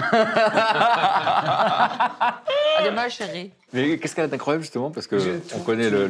Bah, parce qu'en fait, euh, elle est un- là, il y, a des- il y a- il y a des caméras, donc c'est Céline Dion qu'on connaît, mais en vrai, quand il n'y a plus de caméra, elle est pareille, quoi. C'est quelqu'un qui est, c'est quelqu'un d'entier. Elle est mythique, elle est, elle est puissante, elle est touchante, elle est vocalement c'est complètement dingue ce qu'elle arrive dingo. à Et faire. tous les soirs, tous les Puis elle est drôle. Ouais.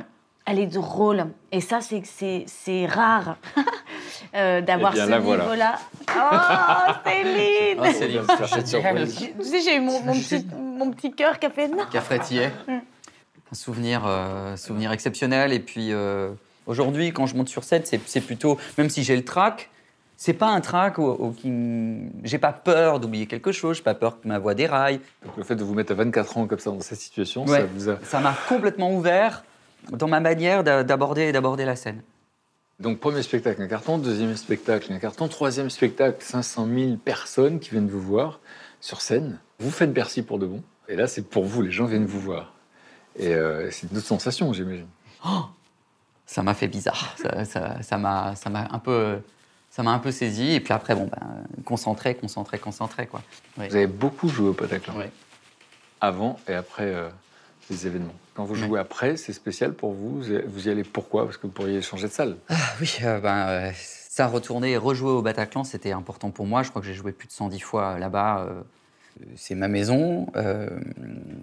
Là, j'ai perdu quelqu'un le soir des, des- des attentats. Et donc, euh, ça s'est fait en plusieurs fois, le- le- l'envie de, rejouer. La première fois, il y a un documentaire sur le Bataclan, euh, sur la salle de spectacle. Il y a plein d'artistes qui sont interrogés euh, sur bah, leurs leur, leur, leur- leurs souvenirs du Bataclan.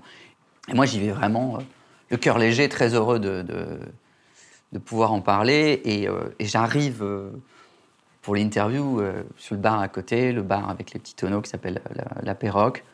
Et en fait, là, je suis saisi, j'arrive plus du tout à parler. Je me rends compte que la dernière fois que j'ai vu ma pote, c'était dans ce bar. Enfin, donc, euh, j'ai la gorge nouée, j'ai vraiment du mal à faire, euh, à faire l'interview. Puis, je rentre chez moi, le temps passe. Et puis, c'est vrai qu'avec l'équipe, on se dit quand même, euh, on n'aimerait pas laisser cette salle. on a envie de, de reprendre un peu possession des lieux. Donc, on en parle tous entre nous. ça fait vraiment l'unanimité dans l'équipe. Et là, euh, je sais que j'y retourne. J'y retourne pas du tout le cœur léger. Je me dis, oh là là, c'est un spectacle anniversaire, c'est une fête. Comment ça va être pris Comment? Sauf qu'en fait, j'arrive, je pousse la porte et euh, je retrouve des techniciens du Bataclan. On se prend dans les bras. Il y a le gardien, il y a Manu, il y a tout le monde. Ah, je me dis, putain, c'est chez moi en fait. Et le spectacle commence avec une vidéo. Et là, j'entends le premier rire dans la salle, un rire qui est puissant. Et d'entendre rire en fait dans, cette salle, je savais pas qu'un rire pouvait être aussi bouleversant quoi. Puis après, le spectacle démarre et puis je sais pas, c'est hyper fluide. C'est comme j'entends les rires. Enfin, c'est- complètement thérapeutique. Je tiens, je tiens, je tiens, je tiens. C'est l'un de mes plus beaux sou- souvenirs. Enfin, c'est en tout cas le plus puissant. Et là, je vois une spectatrice que, je connais et je sais qu'elle était là le, soir. Je suis surpris qu'elle soit là. C'est quelqu'un qui nous, qui nous, qui nous suit depuis, euh, de- depuis euh, hyper longtemps. Elle me dit bah, merci parce que voilà, je n'osais pas revenir, mais comme c'était toi, euh, je suis revenu là. C'était c'était bouleversant. La vie, quoi. Mais euh, voilà, on ferme pas les rues, on ferme pas les cafés. Je je veux pas la laisser cette salle. Et en ce moment, vous êtes euh, en tournée, l'Odyssée de la voix. C'est un peu partout en France. Euh, 10, 11, 12 mars, vous serez à la scène musicale. Et euh, on voit peut-être une bande-annonce et vous nous parlez un peu des, Avec des plaisir, nouveautés si vous voulez.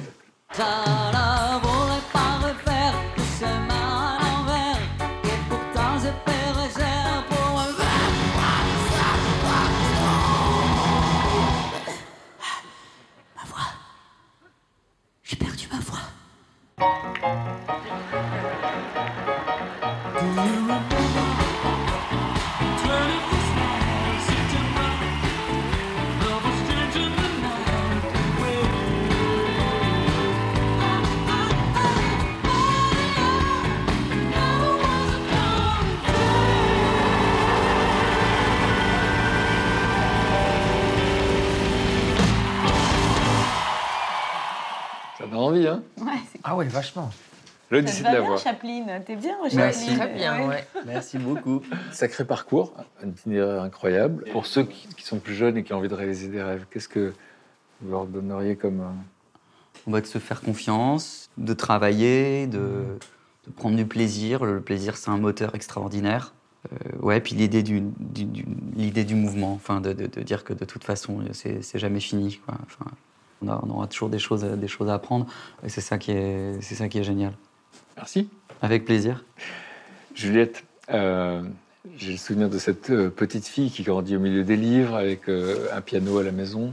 Vous écrivez très vite des chansons et puis euh, vous avez envie d'être comédienne, mais finalement ça se passe pas comme vous voulez. Et c'est le documentaire qui va occuper votre vie pendant 6-7 ans. Hein, un truc comme Ouais. ça. Et puis musicalement en parallèle, vous vous cherchez jusqu'à ce que vous, il y a une sorte d'alignement des planètes à un moment donné. Vous vous trouvez. À Et, euh, et cette, chanson, cette chanson, Manque d'amour, c'est celle que le public va connaître en premier de vous? Ouais, manque d'amour et puis assez vite quand même une chanson qui s'appelle L'amour en solitaire, qui est euh, voilà, qui est la- une des chansons qui commence à, je pense, créer un lien avec euh, avec le public. Il y a des, des chansons auxquelles on doit beaucoup. Celle-ci, je lui dois d'avoir ouvert euh, une porte énorme, quoi. Et donc, à quel moment vous comprenez que votre vie est en train de changer euh, radicalement?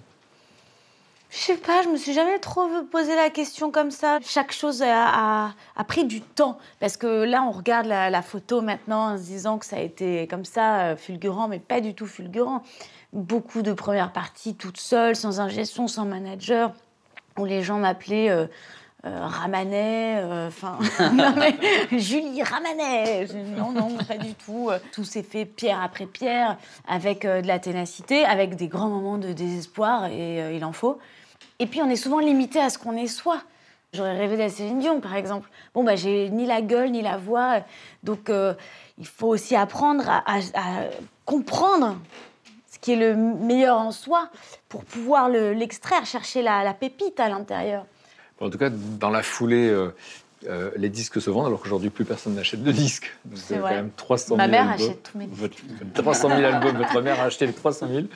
Euh, donc évidemment, on vient vous voir sur scène et, euh, et une première victoire de la musique. On va regarder un extrait, vous me dites quel souvenir vous avez de cette euh, victoire.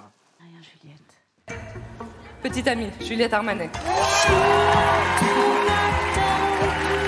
C'est la première nomination de Juliette Armanet aux Victoires de la musique la consacre ce soir pour son premier album. D'abord journaliste. C'est le titre Manque d'amour qui crée les déclics et transforme sa passion des banques en musique et en carrière. Son album Petite amie qui s'impose déjà. Merci. Merci beaucoup. Euh, Merci infiniment. Euh, c'est, j'ai rien, je sais pas quoi dire à part merci. C'est le plus petit mot et le plus grand mot qu'on peut dire. Merci.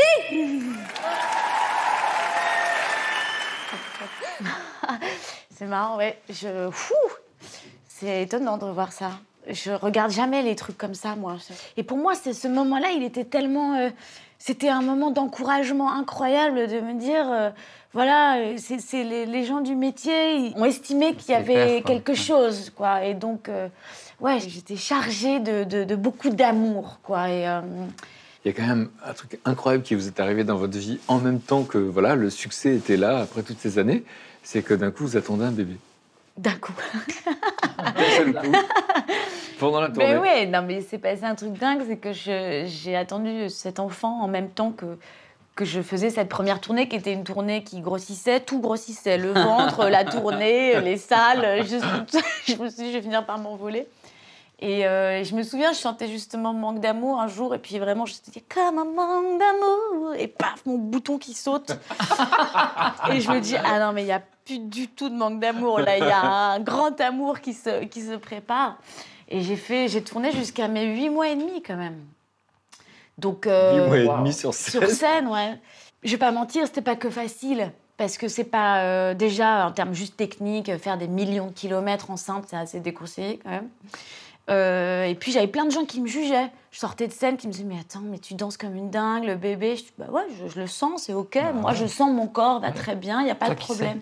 Et puis j'avais une intimité en moi, quelque chose qui grandissait. Et c'était pas évident de l'exposer. Enfin, j'avais pas particulièrement Ouais, envie, envie de- d'exposer de ce moment-là de ma comprends. vie. Et en même temps, cet enfant, je le voulais plus que tout. Donc, euh, j'ai tout vécu en même temps. Voilà. Et je, suis sur sortie de là, j'ai fini ma tournée. Schlac, un bébé dans les bras et je me suis dit waouh Drôle d'histoire quoi. J'ai Ouais. vraiment fait ciao Paris Ok, on y va Donc euh, il y a un changement de décor d'un seul coup, tout se concentrait sur autre chose, sur l'intime. Je suis très heureuse, même si c'est difficile pour les femmes de, qui ont envie d'avoir une famille, des enfants, euh, quand on en a envie de tout vivre en même temps. C'est un équilibre délicat et pas toujours évident à, à mener, de sortir de scène et d'aller euh, donner un biberon et de repartir et de se remettre, se remettre les paillettes et de faire Attends, non, merde, j'ai oublié la couche, attends, j'y retourne. Euh, voilà. Et j'aurais, j'aurais détesté choisir. Et parfois, il y a eu des moments de vertige dans les deux sens. Parfois, de quoi je vais parler, comment je vais, quel, quel album je vais faire. Et du coup, là, le deuxième album qui est arrivé, je l'ai laissé venir encore une fois. Et c'était la page blanche. Et je me suis dit, OK, alors c'était qui maintenant? T'es devenu qui? Qu'est-ce que tu as à te dire à toi après avoir traversé tout ça, enceinte sur les routes, un album qui marche, d'un seul coup d'avoir cette vie dont je rêvais, d'être devenue maman? Qu'est-ce que j'avais à me dire, quoi? Et au fur et à mesure, j'ai cherché, là, comme dans une forêt, en me disant, ah tiens, ça, ça, ça me plaît, ça, ça me plaît. C'est un disque justement euh, de résilience, de chaleur, de, de- un disque rassembleur assez, euh, assez exubérant, quoi. Ça m'a libérée de plein de trucs de faire cet album. Et vous remettez le disco à la mode? Je remets le disco à la mode. Le disco n'est jamais mort. C'est vraiment un. Je suis d'accord un- bah non, mais c'est un phénix, le disco. Enfin, en tout cas, ça, ça fonctionne et je trouve que vous savourez les choses. Il y a beaucoup de gens qui ont le bonheur anxieux, on a la sensation que vous savourez. J'ai j'ai beaucoup d'anxiété, mais effectivement, parfois dans la vie, on n'arrive pas à se rendre compte qu'on vit un- qu'on est heureux. Et euh, je crois qu'il faut avoir la sagesse de pouvoir se dire là, à cet instant précis de ma vie, souviens-toi, tu te regardes dans le miroir, souviens-toi que tu es hyper heureuse. Et, et dans les moments plus durs, faudra jamais oublier ce moment-là qui est, qui est puissant, quoi. Ben voilà, la vie est une somme d'expériences. Vous nous avez raconté beaucoup de ces expériences. Est-ce que ces expériences euh, vous disent que vous avez envie de transmettre? Je sais pas, je suis pas quelqu'un d'hyper sage. J'ai du mal à résumer les choses. On le voit bien que les plus grands artistes sont les plus grands bizarres. C'est souvent nos bizarreries et nos étrangetés qui sont les plus fédératrices. Nos faiblesses sont ce qu'on a de plus en commun les uns avec les autres. Donc euh, parfois on met du temps à les comprendre et à les formuler, à les accepter. On ne peut pas avoir honte de ça, parce que parfois c'est grâce à, nos, à nos failles qu'on peut dire quelque chose d'universel. Vive nos failles, vive nos, nos, nos, nos, nos errances, elles sont précieuses en fait. C'est pas vous qui allez le contredire. C'est vrai ce que vous dites. Moi, j'ai beaucoup appris avec tous les deux, vraiment. Clémentine, dans votre récit, euh, donc on a raconté euh, cette jeune fille qui grandit d'abord en Afrique, euh, puis qui vient en France, qui euh, se cherche, qui n'est pas à l'aise physiquement, mais qui a un flash en voyant un film et il se dit je vais faire ça. Et puis euh, le café-théâtre, Benex qui va vous choisir pour un rôle très profond, qui va vous poursuivre pendant longtemps. Mais euh, il y a eu aussi euh, Claude Lelouch. Ah oui. Ah bah oui, le louche, c'est... euh, Bah, le louche, c'est un amoureux, tu comprends Alors bon, moi, je suis amoureuse, je veux dire, mais je suis pas amoureuse que des hommes, dire, heureusement.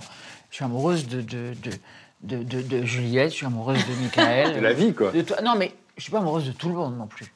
je suis amoureuse de la vérité, de la de l'énergie, du mouvement, de la... Donc le du louche. sacré aussi. Donc le, le louche, bah, lui, il est... c'est merveilleux. Il vous choisit pour, euh, pour Les Misérables. Oui, oui, oui, oui, oui. C'était bien parce que c'était un costume d'époque. Tu vois, j'avais plein d'ajouts dessus. C'était merveilleux. Je devais me suicider. Enfin, c'est génial de mourir dans les films. Alors ça, c'est un bonheur total. ah ben oui, mais parce que tu as du sens, c'est complètement... Mais c'est merveilleux de mourir dans les... d'être... euh, de, de- de braquer des banques, avoir plusieurs vies, comme tu dis, c'est, tu as raison. Claude Lelouch a un message pour. Ma chère Clémentine, tu sais à quel point je t'aime, à quel point je t'admire, à quel point tu m'impressionnes dès que tu es devant ma caméra. Tu sais à quel point euh, je suis attentif à tout ce que tu fais. Et comme les plus belles années d'une vie sont celles qu'on n'a pas encore vécues, je sais que le meilleur est devant toi. Voilà. Alors j'attends ton meilleur pour que tu m'épates encore un peu plus que d'habitude. Et puis, à très très vite devant la caméra. Je t'embrasse très très fort. C'est beau, c'est touchant. Ah, c'est magnifique. Ah c'est ouais. magnifique. Toute façon, Claude, c'est un animal. On ne peut pas être filmé euh, euh, par quelqu'un d'autre comme par Claude. Il est complètement sensuel. euh, il est là. Moi, je me souviens du dernier tournage, son dernier film, L'amour, c'est mieux que la vie. Mais il m'a donné ce rôle pour parler de, de cette espèce de, de, de chose, de, de soif d'absolu, en fait. Moi, c'est l'absolu, c'est ça. J'entends l'absolu chez mes deux camarades, tu vois. Mais il n'y a que ça qui m'intéresse. Le reste, ça m'emmerde. et, et- et Claude, il est comme ça. Il y a quelque chose quand même qui est très spécial, qui est très particulier, c'est votre spontanéité. Et euh, ça a marqué euh, toute la France en 1994, c'était Bah oui. pour le site d'action.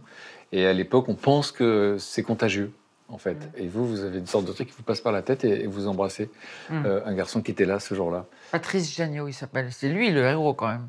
C'est lui qui avait le sida et, et qui, qui vit toujours dans son camping-car. C'est lui que je trouve qui est héroïque. Et ce que vous voulez montrer aux gens à ce moment-là, c'est quoi? C'est n'ayons pas peur. Mais non, c'est-à-dire que je n'ai rien voulu montrer. J'ai hum, pensé que tout le monde allait s'embrasser, mais sincèrement. Et ça, j'ai- j'ai- mais oui, mais vraiment, je pensais que tout le monde. et on était là pour ça. Donc, euh, je me suis dit, on va tous, tu vois, se toucher comme ça, se, se toucher, s'embrasser la joue même. euh, Voilà. Ça ça m'est monté. Et c'est un truc qui te, qui te prend et tu ne peux pas euh, ne pas le faire. Je sais pas. Mais ça a marqué des générations entières, ça Ah bah a ouvert quelque chose de Mais très après, fort et donc, merci pour ça. Après, tu ne c'était te rends pas compte de, de ce que tu fais. Parce Merci que- pour ça, vous- Mais évidemment, vous- merci. Bah non, bah, enfin non. Dites non, on ne dit pas non quand on entend Mais oui, non, mais non, mais ce que je veux dire, c'est que mais pour- c'était, mais je c'était, comprends ce que vous me dites, symboliquement, c'était tellement fort. Ouais, c'était hyper fort. Mais, je me rendais. Tu, comment tu te rends pas compte? Enfin, tu vois ce que je veux dire Tu te rends pas compte Mais justement, c'est pour ça que c'était beau. Mais merci de me dire ça. Et puis j'ai eu des témoignages. Ça, c'est. C'est tellement C'est spontané. des témoignages extraordinaires après. euh. Il y a une femme, une fille, un jour dans une station, c'était trop marrant, à la gare. Elle me dit, ben alors, euh, elle me reconnaît, puis elle me dit, Bah, vous embrassez plus? Mais en même temps, il, il faut le faire aussi, parce que a- ça continue la discrimination aujourd'hui, même aujourd'hui encore. hein. La discrimination, c'est quelque chose qui vous touche vraiment. Mm. Euh, vous avez beaucoup joué dans la série Vestiaire. Et, euh, J'adore. pourquoi c'était important pour vous d'être dans cette série? Parce que c'est, on se fout de notre gueule. On ne se prend pas au sérieux. Euh, les mecs, euh, ils ont un- deux bras en moins, la- les mains tordues. Moi, je fais une espèce de pétasse actrice, tu sais, qui, qui est pleine d'elle-même, complètement débile. ah, je me suis éclatée à faire ça. Pleine d'elle-même. C'est pas de ma faute si t'es manchot, oh oh, j'y suis pour rien si t'es un. C'est pas pour ça qu'il faut que tu fasses la gueule. Moi, quand je te vois, je suis pas bégueule. Ah. Tu sais, pour qu'une fille frétille, tous les hommes ont besoin d'une béquille. Être une chanteuse, sans jambes et sans bras. Ou bien une danseuse complètement tétra. Mais j'ai deux jambes et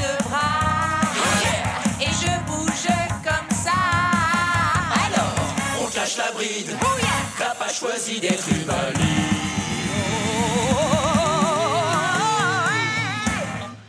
Ils, ils se moquent d'eux-mêmes, c'est vachement important. On est très en retard là-dessus. hein. C'est vraiment, oh là là, mon Dieu. Et donc, vous avez été- toujours été en, en empathie avec les combats des autres. Et puis, euh, quand vous, vous avez eu un combat, vous l'avez gardé pour vous, vous l'avez dit à personne. bah oui, j'avais pas envie de. Non. Mais le cancer, vous l'avez caché à vos enfants dans un premier temps. Bah oui, j'allais pas. Quel poids, tu imagines, de dire euh, maman a un cancer. Ah, bon, non, non, non, non. Enfin, moi, c'est personnel. Hein, ça, ça ne regarde que nous, quoi. Moi, j'ai voulu euh, le garder. Je l'ai pas dit à mes parents. Et puis voilà. Puis je me suis dit, je vais casser la gueule. Et surtout, je pense que j'étais inconsciente. Et je pense que j'étais ah, protégée par la passion de mon métier.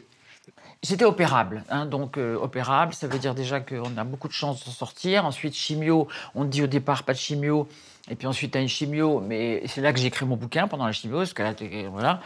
Et puis, mais je projetais, de, de- je me disais, je vais jouer, je vais rejouer, je voudrais, euh, s'il vous plaît. euh, euh, et puis je pensais au public, j'avais l'impression que, tu sais, dans des délires, quoi, que le public était là dans ma chambre. autour de mon lit. C'était marrant. Et du coup, j'ai écrit ce livre pour adresser au public directement parce que c'est vrai que dans des moments comme ça, que je ne vous souhaite en auc- en aucune façon, évidemment, tu te sens très lié un truc euh, invisible euh, et, et qu'on croyait éphémère et qui n'est pas du tout éphémère. Parce que le lien au public, il n'est pas du tout éphémère. Puis voilà, c'est- c'est c'est chouette. de- J'ai la chance de pouvoir guérir Et donc, c'est une épreuve euh, ex- exceptionnelle, en fait. C'est pour ça que c'est important que les gens. Mais, mais il y avait un tabou, une sorte d'omerta. Vous dites il y a la maladie et l'omerta qui va avec, en fait. Mais alors, mais non, mais tu peux pas. Imagine, là, on, est, on mange. Tu me dis comment ça va? Je dis, bah, non, en fait, ça va super. En fait, j'ai eu un cancer, mais maintenant, au jeu, ça va très bien. Tu comprends? Toi, tu es très ouvert. Enfin, et puis vous aussi. Mais les gens pensent que le cancer, c'est la mort.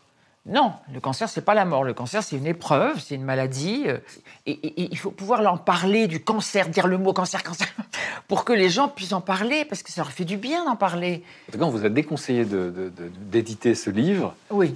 On vous disait quoi Il faut pas Bah, le à cause de tout ça, bien. parce que non, et puis Et, euh, de travail. Évidemment, ça rencontre effectivement le public. C'est ce qu'on parlait de notre humanité partagée. Et, euh, et aujourd'hui, il y a quelqu'un qui veut l'adapter en fiction. Alors ça, c'est inouï. En plus, je vais jouer mon propre rôle. Euh, évidemment que si je le fais, je voudrais euh, me raser. Enfin, tu vois, au moins avoir un geste par rapport aux cheveux, les cheveux qui sont tellement importants pour, pour nous. Parce que quand tu perds tes cheveux, alors, parce que, alors là, as l'impression de mourir. Alors que c'est avant que tu aurais pu mourir, pas quand tu perds tes cheveux. Mais en tout cas, euh, je, je suis très heureuse qu'on parle de ça. Vous aidez les, les mentalités à évoluer. Et Ouais, euh, vous avez toujours fait toute votre vie, en fait. hein. C'est- fascinant.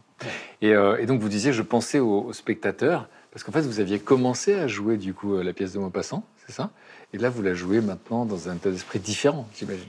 Dès qu'on m'a enlevé mon machin, là, le truc pour euh, la, la- la chimio, la, tout ça, et ben je, je suis allé euh, jouer. Alors là, c'est bam Alors j'étais un peu encore. euh, hein, et puis bim, bim, bim, bim, et puis sport, et puis machin, le cuisseau, le truc. non, mais il faut que. Tu comprends Et puis après, c'est c'est merveilleux. Ça, ça m'a ça m'a aidé à, à revivre. Et donc, c'est au Petit Saint-Martin à Paris, dans quelques jours, et jusqu'au Jusqu'au 30, 30 avril. avril. ouais.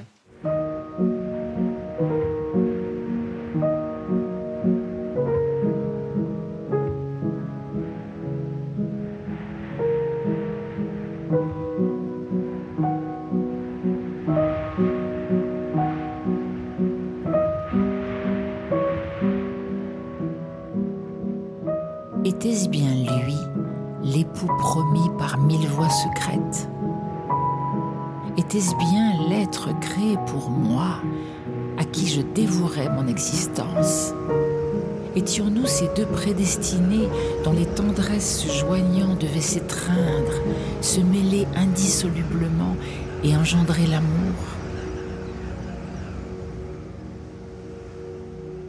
Une vie.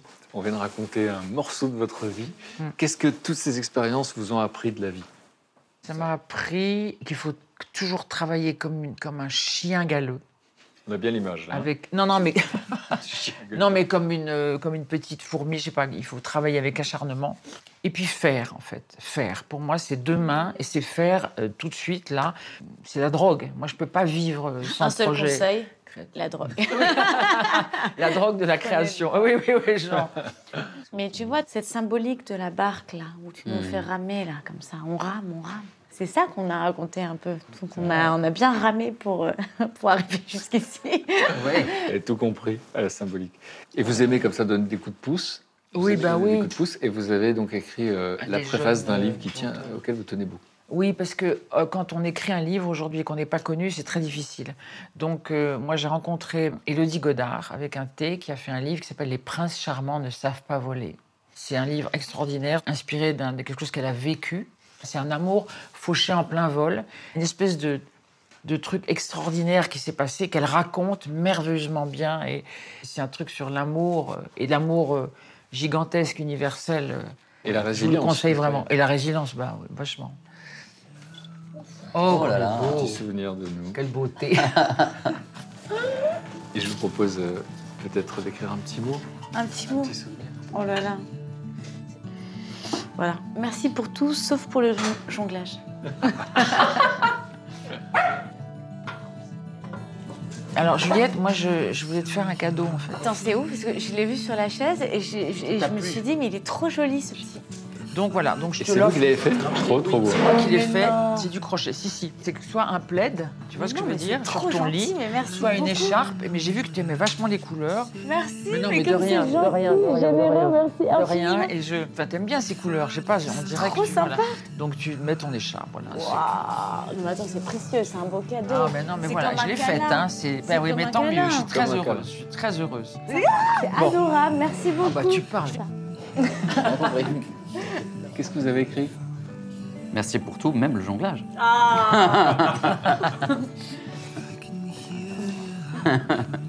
Mais on va te laisser ici? On va te manquer. Oui. Merci pour toutes ces vibrations et cette lumière.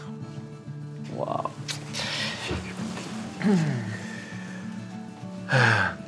Qu'est-ce qu'il va, qu'est-ce qu'il va écrire? Je suis trop contente. Ah, c'est trop sympa. En plus, je suis trop contente que tu l'aies repéré. C'est sympa. Bon, moi, je vous dis donc merci pour votre Merci toi, sensibilité et votre humanité. Voilà, vous touchez beaucoup. Merci, bah, Merci pour la tienne aussi. hein. C'est Bah oui, qu'on pourrait te dire toi. aussi, euh, Bah, Frédéric. Merci à toi. Merci à qui dit toi. qui est. Ouais. Mieux. Oh là là. D'accord, bon. Allez, adieu. Bon, ben au revoir. On peut dire Non, au mais je vous revoir, accompagne à la d'accord. barque. Ah oui, à la barque. Mais Ah oui, d'accord.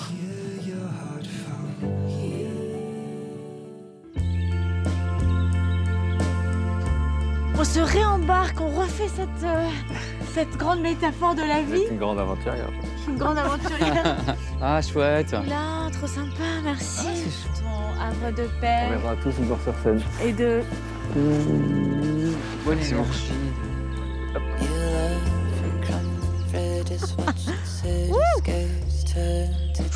C'est parti.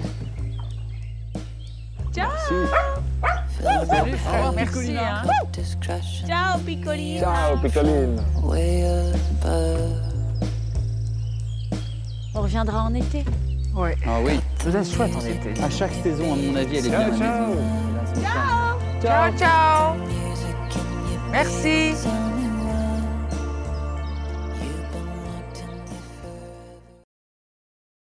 Merci d'avoir écouté Un dimanche à la campagne. Tous ces podcasts sont disponibles gratuitement sur toutes les plateformes de streaming audio. Et pour retrouver l'émission euh, en replay, en intégralité, c'est sur France.tv. À bientôt.